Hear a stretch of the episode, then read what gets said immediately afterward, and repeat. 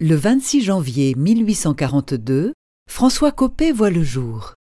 Diffusia.fr vous invite à écouter un extrait de son poème La cueillette des cerises.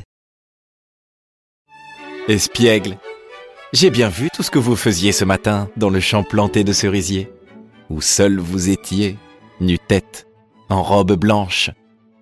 Caché par le taillis, j'observais. Une branche, lourde sous les fruits mûrs, vous barrait le chemin et se trouvait à la hauteur de votre main. Or, vous avez cueilli des cerises vermeilles, coquettes, et les avez mises à vos oreilles, tandis qu'un vent léger dans vos boucles jouait. Alors, vous asseyant pour cueillir un bleuet dans l'herbe,